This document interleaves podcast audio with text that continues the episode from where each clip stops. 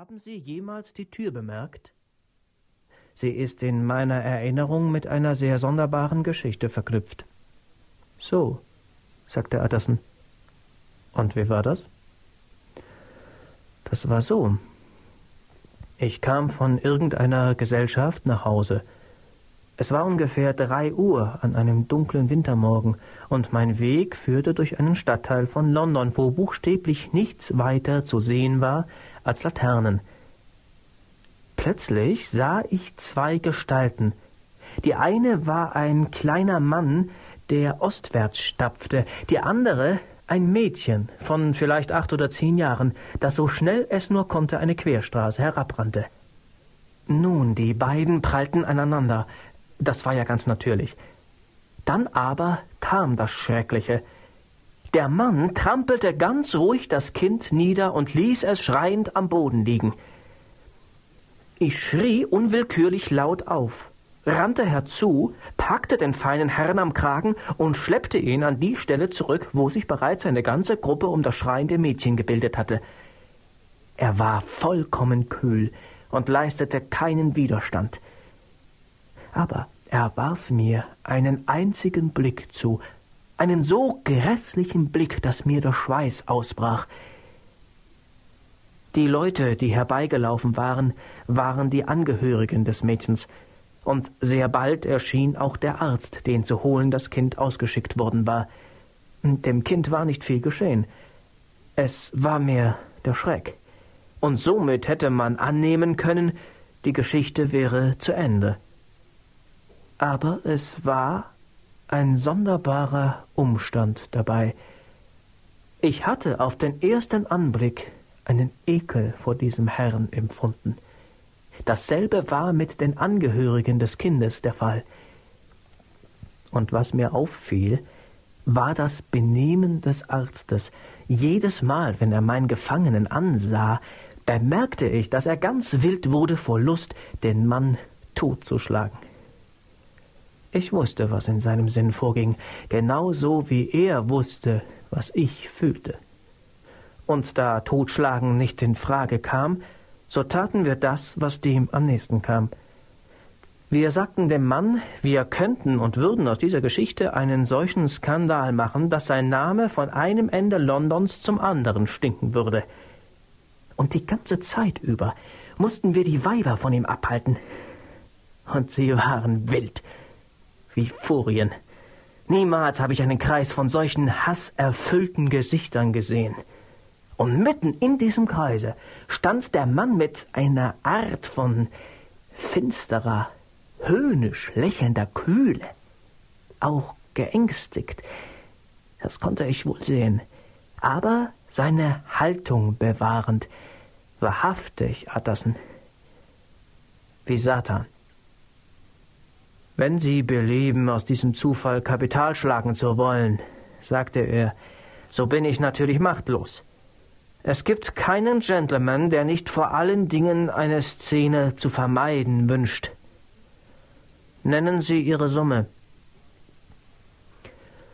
Nun, wir schraubten ihn nach und nach bis zu hundert Pfund hinauf, die er an des Mädchens Familie zahlen sollte. Offenbar hätte er sich am liebsten gesträubt, aber die Aufregung der ganzen Menschenansammlung war so groß, dass er schließlich sah, das Ding würde gefährlich, und so gab er denn zuletzt klein bei. Das nächste war nun, das Geld herbeizuschaffen. Und was meinen Sie, wohin er uns führte? Hier, nach dieser Stelle, nach dieser Tür. Er holte einen Schlüssel aus der Tasche, ging hinein und kam sofort wieder mit ungefähr zehn Pfund in Gold und für den Rest mit einem Scheck zahlbar an den Vorzeiger und unterzeichnet mit einem Namen, den ich nicht nennen darf, obgleich er allerdings bei meiner Geschichte wichtig ist. Nur so viel. Es war ein sehr wohl bekannter Name.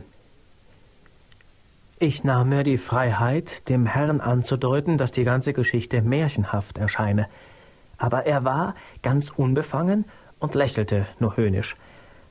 Beruhigen Sie sich nur, sagte er, ich werde bei Ihnen bleiben, bis die Bank geöffnet wird, und werde dann den Scheck selber einlösen.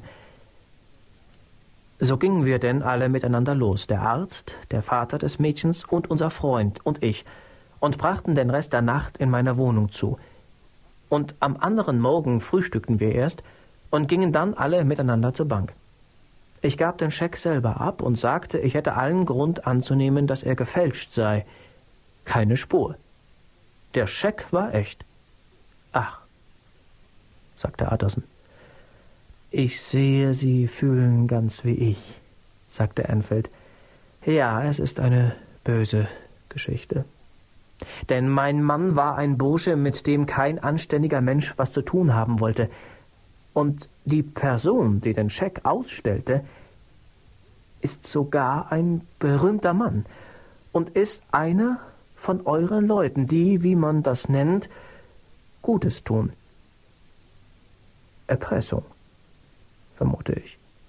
Ein anständiger Mensch bezahlt wohl oder übel für irgendwelche Seitensprünge seiner Jugendjahre. Aber freilich, auch das erklärt ja die Geschichte noch nicht annähernd, setzte er hinzu. Und mit diesen Worten versank er in ein nachdenkliches Schweigen. Aus diesem rief Attersen ihn wieder zu sich, indem er ziemlich plötzlich fragte Und Sie wissen nicht, ob der Aussteller des Schecks in dem Hause hier wohnt? Es sieht nicht so recht danach aus, antwortete Enfield. Aber ich habe mir zufällig seine Adresse gemerkt. Er wohnt an irgendeinem Platz. Und Sie erkundigten sich niemals nach dem Gebäude mit der Tür? Nein, Utterson. Ich habe überhaupt ein ungutes Gefühl gegen diese Fragestellerei. Nein, Utterson, ich mache es mir zur Regel. Je mehr etwas nach Spitzbubenkram aussieht, desto weniger frage ich. Eine sehr gute Regel, sagte der Rechtsanwalt. Aber ich habe selber um das Gebäude herumgespürt, fuhr Enfield fort. Es scheint kaum ein Haus zu sein. Eine andere Tür ist nicht vorhanden und kein anderer Mensch geht ein oder aus als in großen Zwischenräumen einmal der Gentleman, mit dem ich das Abenteuer hatte. Im ersten Stock sind drei Fenster nach dem Hof hinaus. Unten ist keins. Die Fenster sind stets geschlossen. Und dann ist ein Schornstein da, der gewöhnlich raucht. Es muss also jemand dort wohnen.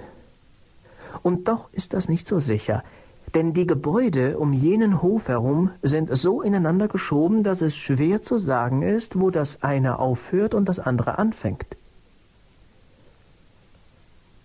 Die beiden gingen eine Weile schweigend weiter. Dann sagte Utterson, Enfield, Sie haben da eine gute Regel. Ja, ich glaube auch. Aber bei alledem, fuhr der Anwalt fort, ist da noch ein Punkt, nach dem ich fragen möchte? Ich möchte wissen, wie der Mann hieß, der auf dem Kind herumtrampelte. Es war ein Mann namens Hyde, antwortete Enfield. Hm, sagte Utterson. Wie sieht er wohl aus? Er ist nicht leicht zu beschreiben. An seinem Äußeren stimmt irgendetwas nicht. Ich habe noch nie einen Menschen gesehen, der mir so zuwider war, und doch weiß ich kaum warum. Er muss irgendwo an seinem Leib verkrüppelt sein. Er macht sofort den Eindruck, verwachsen zu sein, obgleich ich keine bestimmte Stelle nennen könnte. Nein, Utterson, ich kann ihn nicht beschreiben.